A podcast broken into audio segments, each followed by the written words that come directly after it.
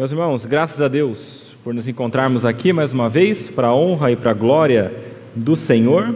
Nos encontramos para bendizê-lo, para louvá-lo, para glorificá-lo, e enquanto fazemos isso, também esse mesmo Deus fala conosco, nos mostra a verdade, nos ensina, nos exorta e tantas outras coisas por meio da Sua palavra. E hoje eu queria convidar a igreja a abrir a palavra de Deus em 2 Timóteo, capítulo 4 Leremos versículos 1 até o versículo 5. 1 Timóteo, ah, 2 Timóteo, capítulo 4, versículos 1 até o versículo 5. Diz assim a palavra de Deus: Diante de Deus e de Cristo Jesus, que há de julgar vivos e mortos, pela sua manifestação e pelo seu reino, peço a vocês com insistência que pregue a palavra, insista, quer seja oportuno, quer não, corrija, repreenda, exorte com toda a paciência e doutrina.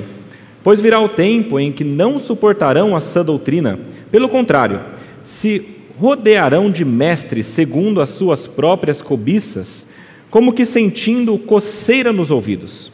Eles se recusarão a dar ouvidos à verdade, entregando-se às fábulas mas você seja sóbrio em todas as coisas, suporte as aflições, faça o trabalho de um evangelista, cumpra plenamente o seu ministério.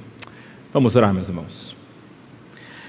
Pai amado, nós lemos a Sua palavra e queremos pedir a Ti neste momento que o Senhor nos conceda graça para compreendê-la e para, para aplicá-la em nossas vidas, Pai.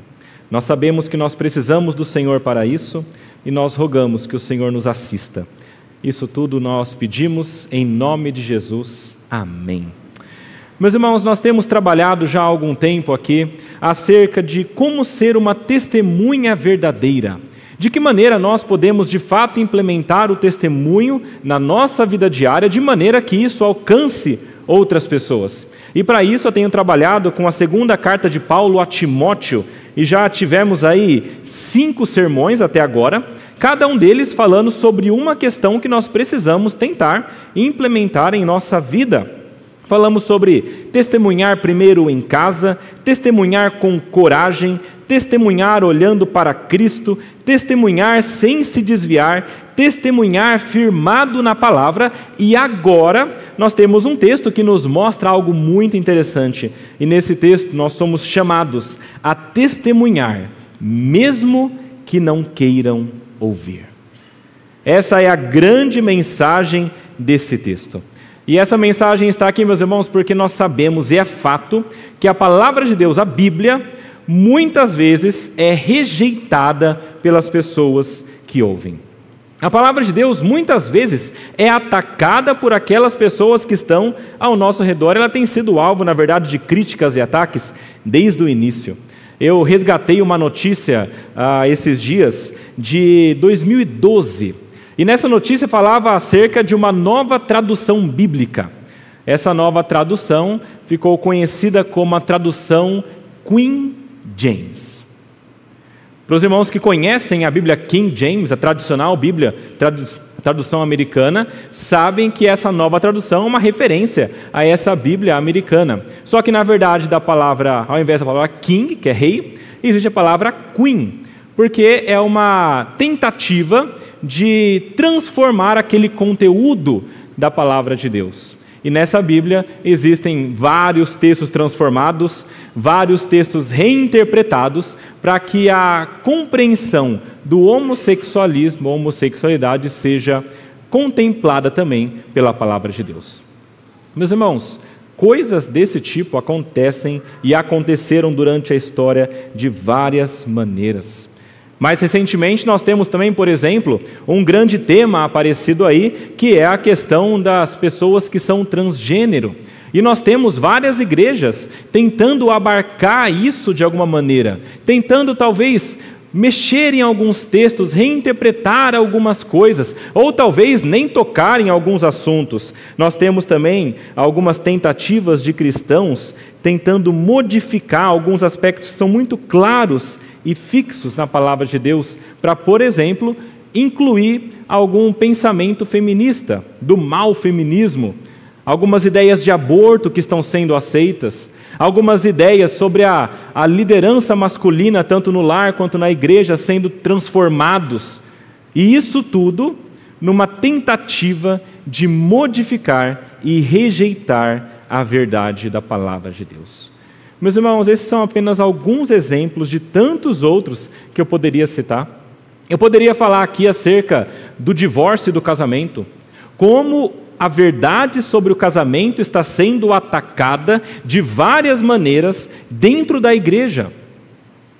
Como a ideia de casamento tem sido enfraquecida dentro da igreja. E como a ideia de um divórcio tem sido cada vez mais aceito e palatável, como se fosse uma possibilidade bíblica. Meus irmãos, isso tem acontecido cada vez mais. E isso porque nós estamos cada vez mais inundados com pensamentos que não são bíblicos, mas com vãs filosofias humanas. O que é que leva alguém, por exemplo, a deixar de lado o entendimento bíblico de casamento e abraçar a ideia do divórcio, senão um entendimento humano de que o que importa é ser feliz? O que importa para mim? O que, que rege a minha vida? Felicidade. Agora, imediata. É por isso que a gente até conversa com pessoas, as pessoas falam assim: Fulano fez tal coisa, ah, mas ela está feliz, ele está feliz, que bom.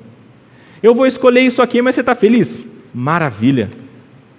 Meus irmãos, muitas vezes o que rege a nossa vida, o que rege aquilo que nós fazemos, são ideias, pensamentos, filosofias humanas e erradas. E a grande questão que esse texto começa a nos trazer é: será que deve ser assim? Vocês perceberam que eu toquei aqui em alguns assuntos que são incômodos, né? Quando a gente começa a falar sobre eles, a gente começa a sentir um incômodo no coração. E a gente começa a pensar em pessoas que nós conhecemos que estão dessa maneira. E nós começamos a pensar sobre aquelas pessoas que nós queremos falar de Jesus e que estão vivendo dessa maneira. E muitas vezes nós mesmos somos confrontados com isso. Da onde que vem esse incômodo? Meus irmãos, este incômodo que vem lá do fundo do nosso coração, vem de uma coisa chamada temor de homens. Nós muitas vezes colocamos as pessoas, o nosso relacionamento com essas pessoas, e muitas vezes colocamos a nossa própria vontade e o temor de nós mesmos acima da vontade de Deus. Meus irmãos, é sobre isso que esse texto está tratando. Essas questões todas que são difíceis, que são incômodas, a nossa tendência, via de regra, é desviar o foco, pular o assunto, suavizar a verdade e continuar com a harmonia. Essa é a tendência humana. Se nós chegamos num embate com alguém falando sobre a verdade bíblica, e quando chega num assunto que você sabe que é crucial, religioso para aquela pessoa, você não toca na questão, mesmo você sabendo da verdade. Meus irmãos, isso acontece, e eu sei disso, porque muitas vezes eu sou tentado a fazer a mesma coisa, e nós somos tentados cada vez mais a abrir mão da verdade e a deixar a verdade de lado para que nós mantenhamos a harmonia, mesmo que seja necessário então nós pularmos aquilo que é importante. Meus irmãos, em vista dessas coisas, o que é que a palavra de Deus tem a dizer sobre isso? E a resposta eu já dei: pregue a palavra, mesmo que não queiram ouvir. Paulo disse isso para Timóteo claramente: prega a palavra, mesmo que as pessoas não queiram ouvir. E pensando nessa grande verdade, que é a verdade principal desse texto, eu queria que nós entendêssemos três coisas. A primeira delas é que nós temos de pregar a palavra por temer ao Senhor. A segunda delas é que nós temos de pregar a palavra sem nos esquivarmos, de maneira nenhuma. E a terceira delas é que nós temos de pregar a palavra com firmeza e fidelidade até o fim, mesmo sabendo que nós seremos rejeitados. Meus irmãos, tudo isso Paulo escreve para Timóteo. Em Timóteo, vocês sabem que era um jovem pregador, um jovem pastor, que estava sendo deixado para continuar aquele ministério de Paulo. E é muito interessante porque eu já falei várias vezes, mas essa carta é escrita em um momento muito importante na vida de Paulo. Paulo estava já à beira da morte. Ele já estava numa masmorra aguardando a hora que ele seria executado pelo Império Romano. E é nesse momento, temendo talvez que Timóteo deixasse de lado a palavra de Deus, que Timóteo talvez se acovardasse diante das oposições, e que Timóteo talvez não continuasse o ministério, é que ele fala essas coisas. E é muito interessante quando a gente pensa sobre as palavras de Paulo aqui, nesse momento, no momento final da sua vida, porque além de ele tentar trazer Timóteo a compreensão da necessidade dele pregar, mesmo que não quisessem ouvir, eu fico pensando que foi exatamente este ensinamento que ele está dando para Timóteo que levou ele para lá. Se nós pensarmos bem, Paulo está à beira da morte para ser executado porque ele pregou quando não queriam ouvir. Ele falou a verdade quando as pessoas não queriam ouvir. E este confronto levou ele até aquele local de morte. E a pergunta é: por que que Paulo, sabendo que isso levou ele até a morte, continua agora falando para Timóteo fazer a mesma coisa? E como é que ele olha para trás sem nenhum arrependimento? Existe algo muito maior e superior aqui na mente de Paulo. E isso nos leva à primeira questão que ele nos ensina: pregue a palavra de Deus por temor ao Senhor. Versículo 1 fala claramente acerca dessa verdade. Paulo escreve assim: Diante de Deus e de Cristo Jesus, que há de julgar vivos e mortos pela sua manifestação e pelo seu reino, peço a você, com insistência, que pregue a palavra.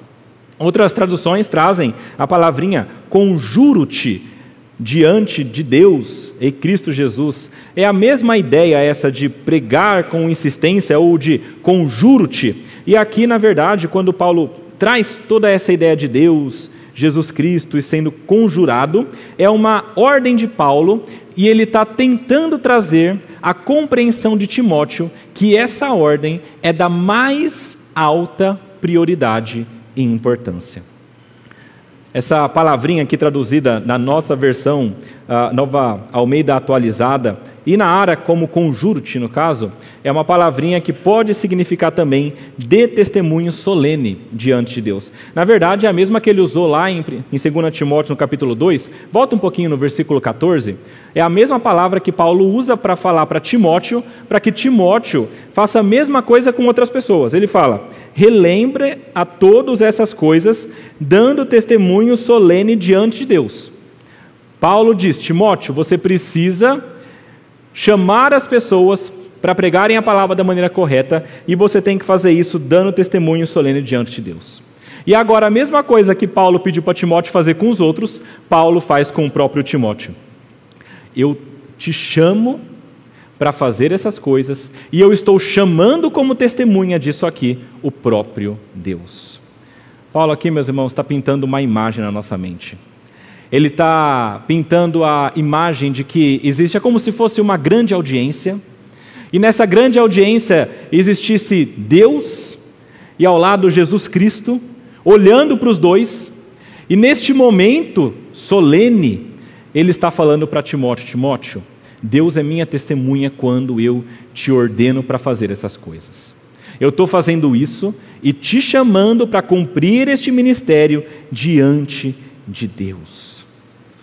Meus irmãos, percebem a grande seriedade do que Paulo está colocando diante de Timóteo? Ele está chamando Deus por testemunha daquilo que ele está falando, ele está chamando Cristo por testemunha daquilo que ele está falando, ele está relembrando a realidade da segunda vinda, falando sobre um aparecimento, e ele está relembrando a existência do reino de Deus. E na verdade, se eu quisesse, era possível pregar um sermão inteiro só nessas verdades bíblicas. Mas eu queria correr com os irmãos um pouquinho só sobre essa, essa grande imagem que Paulo pinta no versículo 1, para algumas verdades apenas. primeira delas é que a testemunha dessa ordem de Paulo é o próprio Deus. Quando Paulo dá essa ordem, Deus está por testemunha. Significa que este Deus, que é o dono da palavra que tem que ser pregada, está de acordo com o que está, sendo, com o que está acontecendo aqui. Quando Paulo chama Timóteo para pregar, Timóteo tem certeza de que essa também é a vontade de Deus.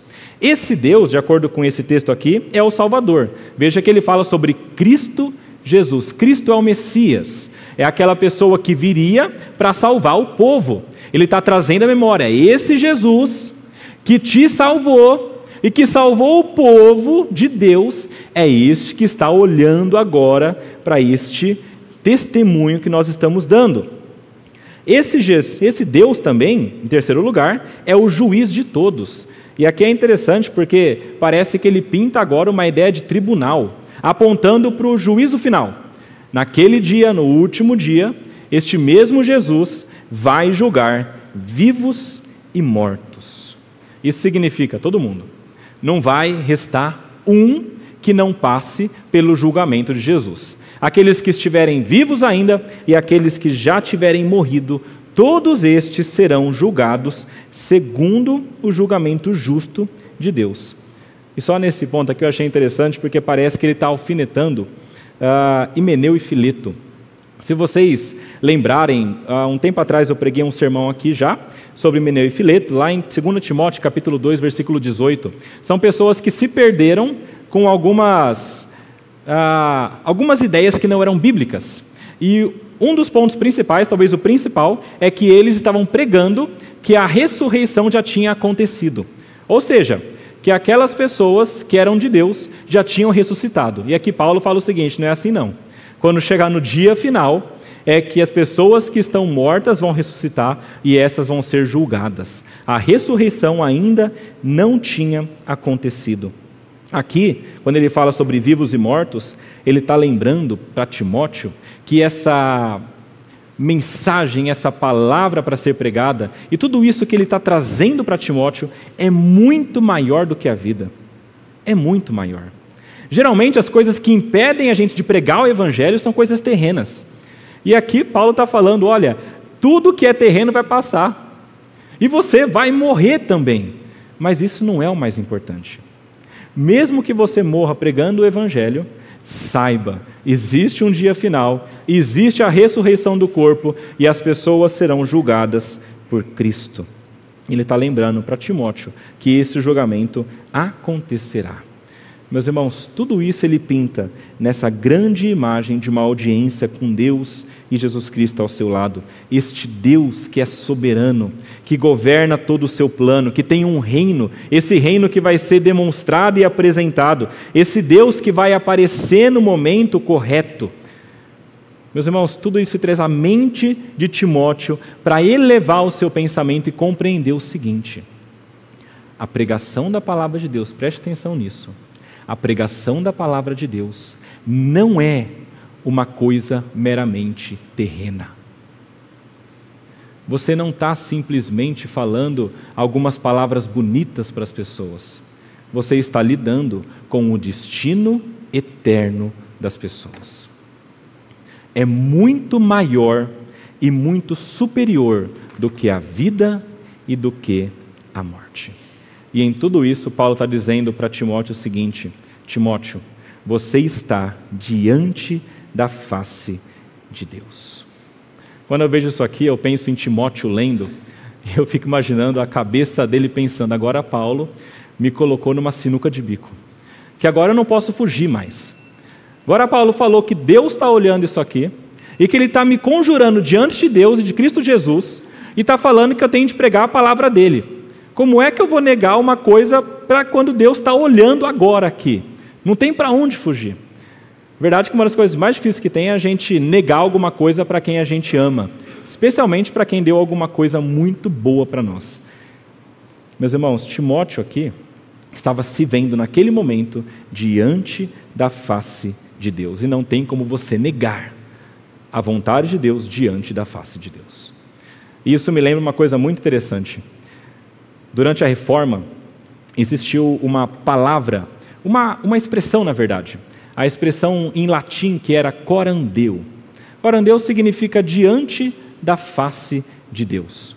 E os reformadores é interessante porque eles utilizavam muito essa expressão para sempre se lembrarem de que tudo o que eles estavam fazendo, toda a vida deles, estava diante da face de Deus. Em todo momento, em cada situação, Deus estava lá. E um dado interessante: esse texto, na tradução para o latim, na Vulgata Latina, essa expressão corandel aparece. É a expressão que ele utiliza para falar que está diante de Deus, fazendo aquele testemunho solene. Meus irmãos, Timóteo estava diante da face de Deus e ele deveria pregar o Evangelho de qualquer maneira, e a verdade é que nós também estamos diante da face de Deus.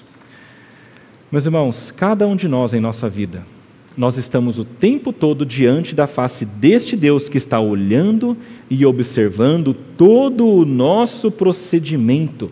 E isso deve nos levar a algo.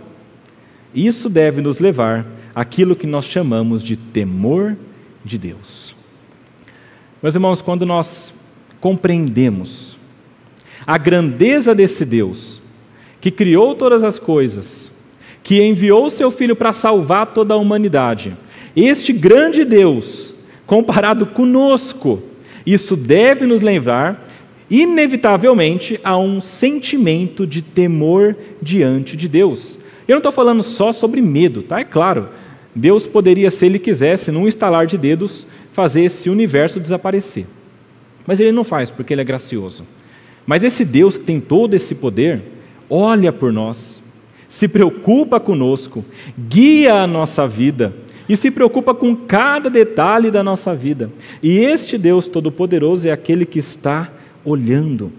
E eu acho interessante essa ideia de temor de Deus, porque não é uma ideia de você simplesmente ter medo, mas de você respeitar. E de você saber que Ele é valoroso. E de você pautar a sua vida nele. Meus irmãos, nós pautamos a nossa vida naquilo que nós tememos. As pessoas que temem a Deus, tudo que elas fazem é pautado naquilo que Deus é e faz. Todas as coisas que eu fizer e dizer, se eu for dizer A ou B, vai ser porque Deus está me guiando para lá. Se eu for fazer isso aqui ou tomar essa decisão, é porque eu sei que Deus está me guiando para este ou para aquele lado. Isso é temor de Deus. Eu quero fazer tudo que agrada a este Deus. Assim deve ser a nossa vida. E na verdade, muitas vezes não é. Muitas vezes nossa vida, ao invés de ter o temor de Deus, tem aquilo de novo que nós chamamos de temor dos homens. Meus irmãos, aonde que a sua vida está pautada de fato? Ah, no que é que você pensa em primeiro lugar quando você toma uma decisão. É um bom exercício para fazer. Quando você tem uma grande decisão na sua vida, primeira coisa que você pensa é: isso aqui vai me trazer um bom retorno? Isso aqui vai agradar meus pais? Isso aqui vai deixar as pessoas alegres? Isso aqui vai talvez me fazer crescer na minha carreira? Ou será que a primeira coisa que nós pensamos é: será que isso aqui vai agradar a Deus? De que maneira que eu posso glorificar a Deus com essa decisão? Dependendo da nossa resposta, a gente vai identificar se nós estamos temendo mais a Deus ou aos homens e às coisas deste mundo. E a mesma coisa com a palavra de Deus sendo pregada. Muitas vezes, quando nós não pregamos a palavra de Deus, é porque nós tememos o que as pessoas irão dizer. É porque nós tememos o que as pessoas irão fazer conosco. Talvez nos rejeitar, talvez nos colocar de lado, talvez nós não teremos mais acesso em algum lugar. Tudo isso passa em nossa mente e muitas vezes nos impede de continuar na pregação da palavra. Quando você não prega a palavra, o que é que está governando o teu coração? Temor de homens ou temor de Deus? Se for o temor de homens, cuidado Cuidado para que isso não domine a sua vida. Mesmo porque o que é o temor de homens diante de um Deus que é todo-poderoso, Senhor da vida e Senhor da morte. Meus irmãos, a primeira coisa que Paulo nos ensina aqui é que nós temos de pregar a palavra, mesmo que as pessoas não queiram ouvir, porque nós tememos a Deus.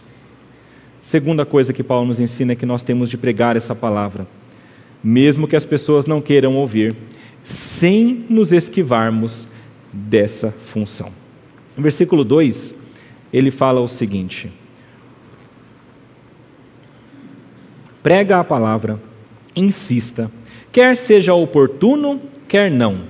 Corrija, repreenda, exorte com toda a paciência e doutrina. Meus irmãos, o que Paulo está dizendo aqui é o seguinte: considerando tudo o que ele falou até agora, sobre Deus estar olhando, sobre tememos a Deus e estarmos nessa sob esse olhar de Deus, os auspícios de Deus, então ele dá cinco ordens para Timóteo. Ele diz: prega, insista, corrija, repreenda e exorta. Ah, na verdade, aqui, basicamente, meus irmãos, o que Paulo está falando para Timóteo é o seguinte: olha, prega a palavra sem se esquivar de maneira nenhuma. A gente podia aqui resumir as cinco ordens em duas, em duas categorias pelo menos. A primeira é: pregue sempre e prontamente. Isso aí são as primeiras duas: prega e insista. E as outras três, basicamente, é aplique toda a verdade bíblica aos seus ouvintes. E eu vou explicar por que, que Paulo está trazendo isso para Timóteo. Primeira coisa que ele ensina com essas ordens é pregue sempre e prontamente. E aqui a ideia de não se esquivar do momento.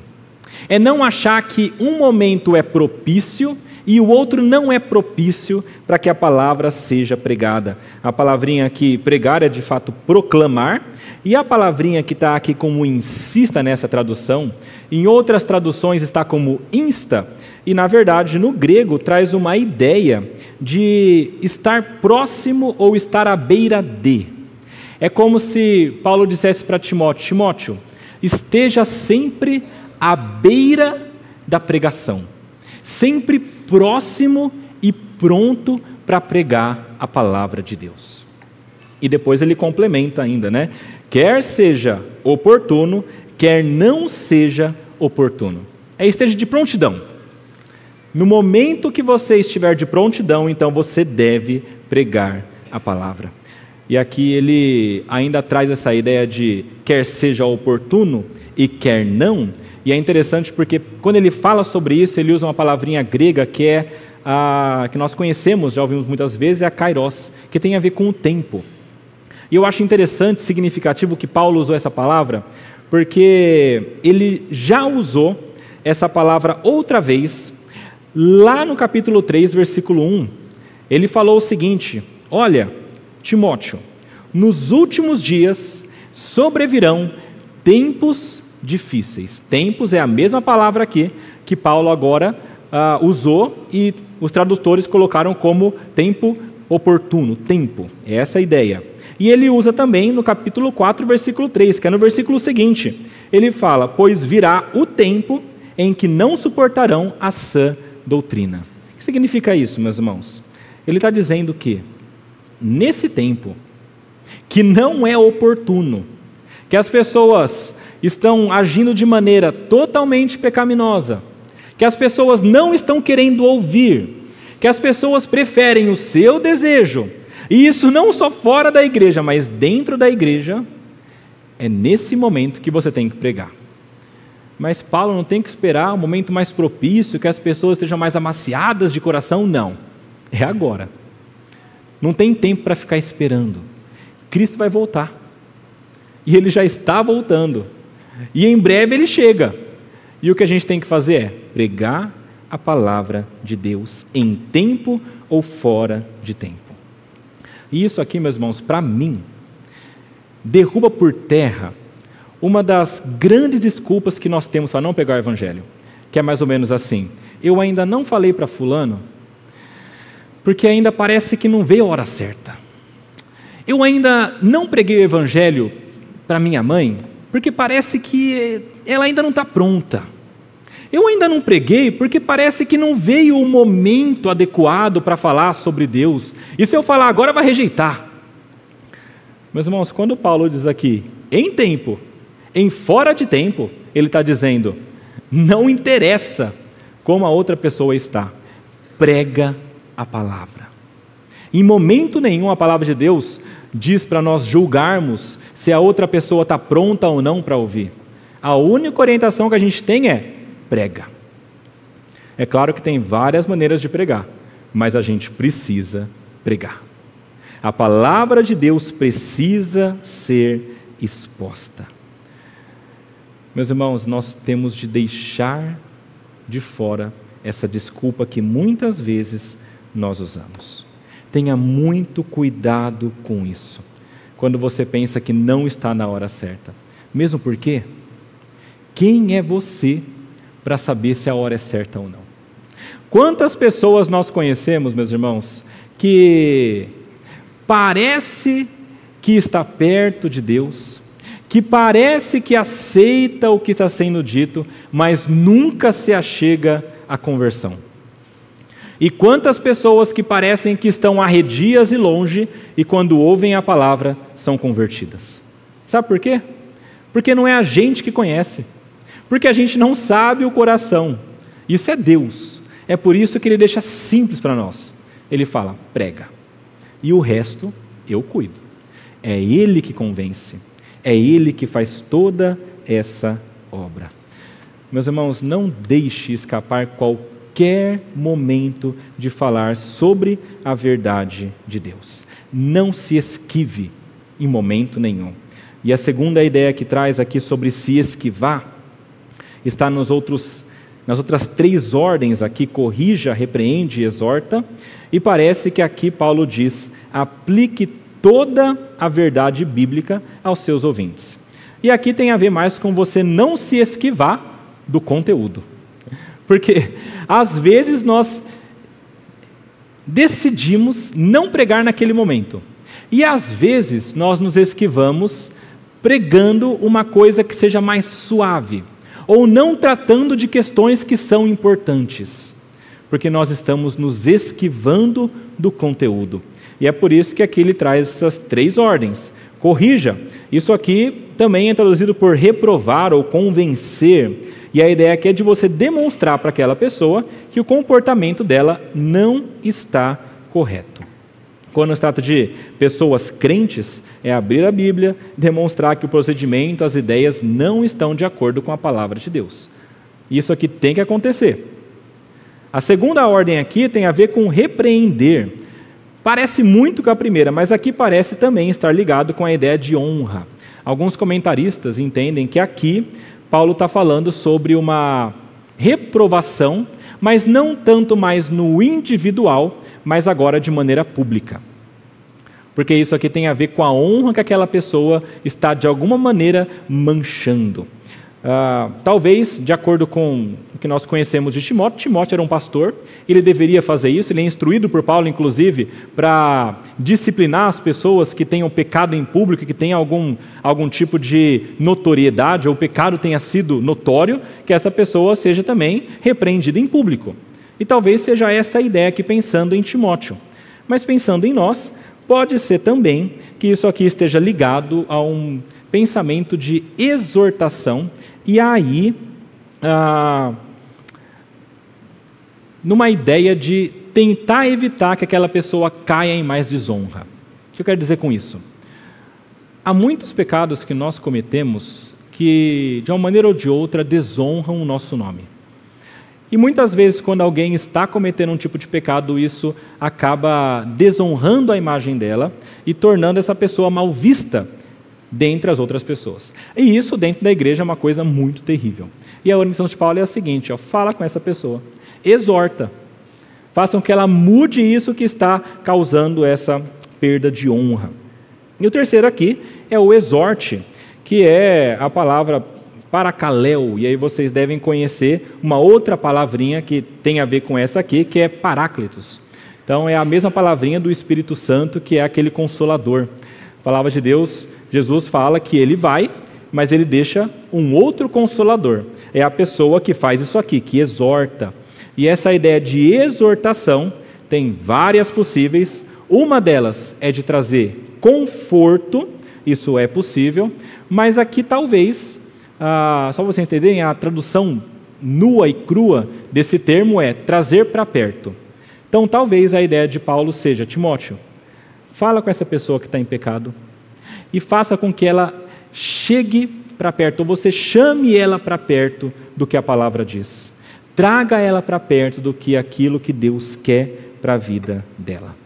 E essas três ordens, meus irmãos, estão ligadas a 2 Timóteo, capítulo 3, versículo 16. Volta um pouquinho novamente. Veja aí o texto que fala sobre a escritura ser inspirada por Deus. A palavra diz que toda a escritura é inspirada por Deus e útil para o ensino, para a repreensão, para a correção e para a educação na justiça. Meus irmãos, vocês perceberam que essas três ordens são muito similares. E basicamente o que elas estão dizendo é o seguinte: mostra a verdade e faça o máximo para que essas pessoas mudem de vida. É basicamente isso. E por que, que eu disse que ele está falando aqui sobre toda a palavra de Deus e a gente não pode se esquivar do conteúdo? Porque esse tipo de recurso de usar três palavras que são muito similares, com uma diferença ou outra de nuance, uh, essas três ordens aqui, a ideia é trazer o todo. A ideia é falar, você precisa utilizar o todo do que a Bíblia tem para levar a vida do seu irmão.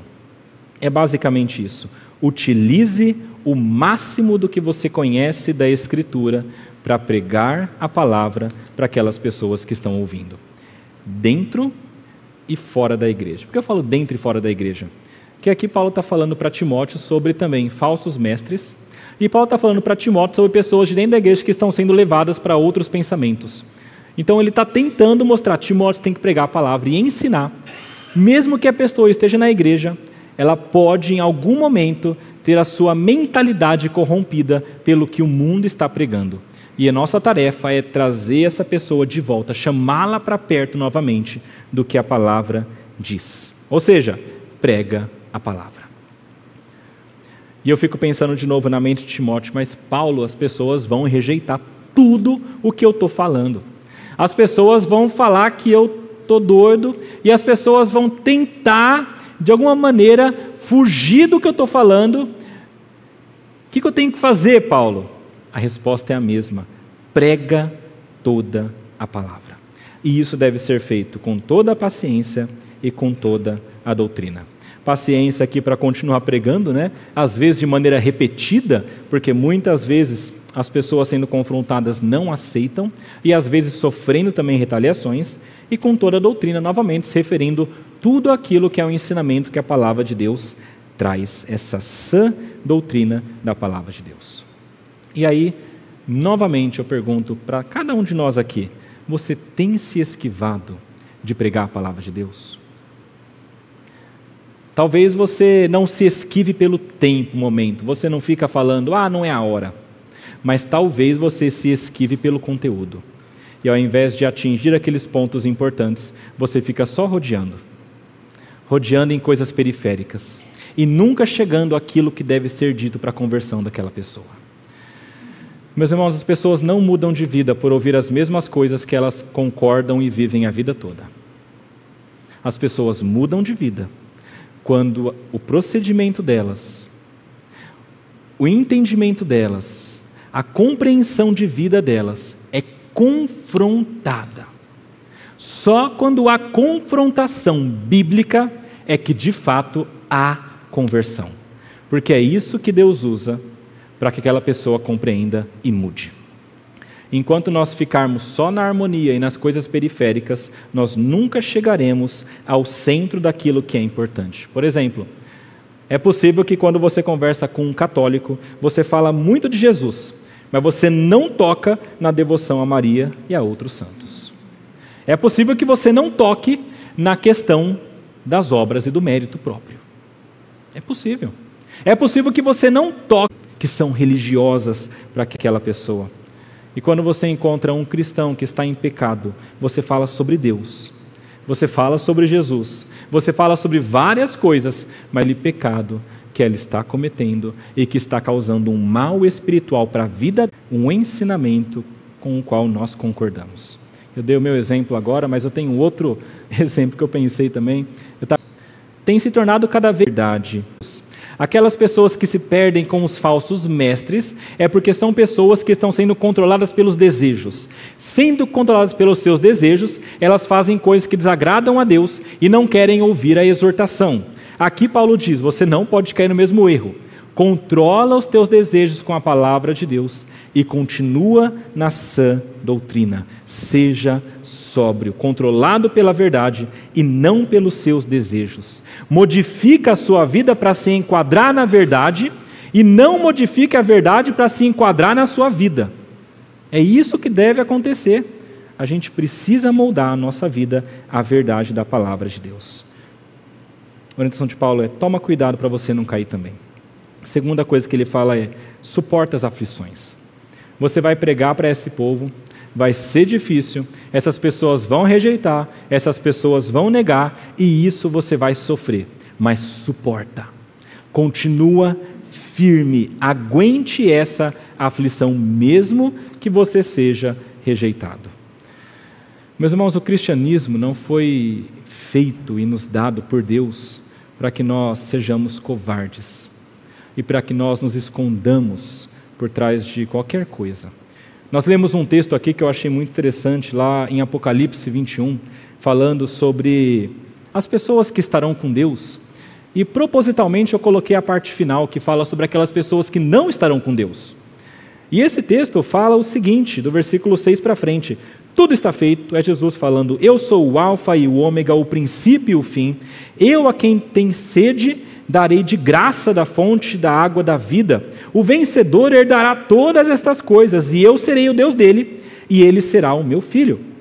Quanto, porém, aos covardes, aos incrédulos, aos abomináveis, aos assassinos, aos imorais, aos feiticeiros, aos idólatras e a todos os mentirosos, a parte que lhes cabe será no lago que está queimando com fogo e enxofre, a saber, a segunda morte. Meus irmãos, quantas palavras aqui para qualificar aqueles que não estão com Deus. E a grande verdade é que se nós não tomarmos cuidado, nós estaremos nessas qualificações. E se nós não tomarmos cuidado, nossos irmãos, é possível que eles vão também para essas qualificações. E o nosso dever, nossa tarefa é trazê-los de volta. Mas veja que esse texto diz que os covardes não herdarão o reino de Deus. E aqui eu fico pensando, será que isso aqui tem a ver com nos acovardarmos diante das pressões do mundo e não nos mantermos firmes aquilo que a palavra diz? Será que tem a ver com nós nos escondermos e não expormos aquilo que a palavra diz? O cristianismo não é feito para covardes, mas para pessoas que amam a Deus, amam a sua volta, têm temor do Senhor e dessa maneira prosseguem firmes. Terceira coisa que ele ensina nesse, nessa parte final é: faça o trabalho de um evangelista. A missão de Timóteo ali era evangelizar, levar as boas novas e trazer pessoas para Cristo. Na verdade, essa é a função de todo crente. Todo crente é chamado a pregar o Evangelho. E essa missão que ele tinha, esse ministério, ele deveria cumprir plenamente até o fim. É claro, meus irmãos, que aqui Paulo está falando especificamente sobre Timóteo, que tinha o chamado específico dele, mas nós podemos sim compreender que isso aqui é um chamado para toda a igreja, para continuar firme até o fim cumprindo plenamente o ministério, o serviço que Deus nos deu, até as últimas consequências. E isso aqui nós temos de nos lembrar: corandeu. Deus está olhando. A face de Deus está sobre nós.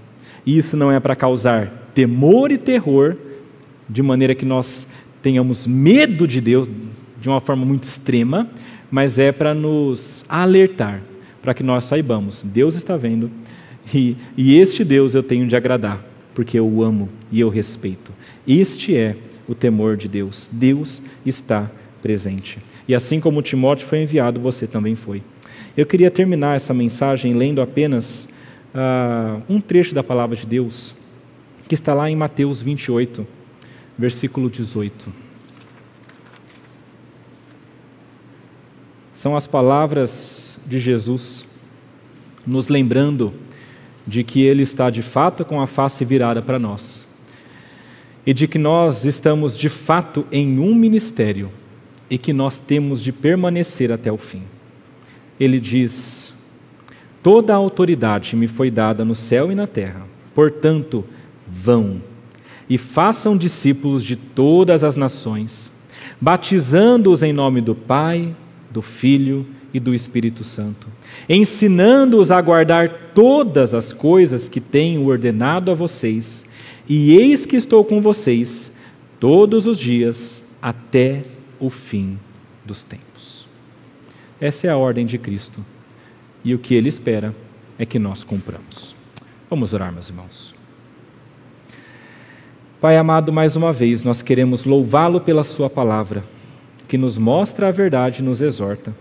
Queremos rogar a Ti, Pai, que o Senhor nos capacite a compreendê-la plenamente e com o temor do Senhor, que nós possamos aplicá-la verdadeiramente, Pai. Dá-nos a graça de pregar a Sua palavra de maneira completa, sem omitir qualquer coisa, sem modificar qualquer coisa. Dá-nos a graça de aproveitar todos os momentos para falar de Ti, para que pessoas sejam alcançadas. Dá-nos a graça, Pai, de cumprir plenamente, cabalmente o ministério que o Senhor nos confiou o ministério de evangelizarmos todos aqueles que estão neste mundo. Essa é a nossa oração e o nosso desejo, em nome de Jesus. Amém.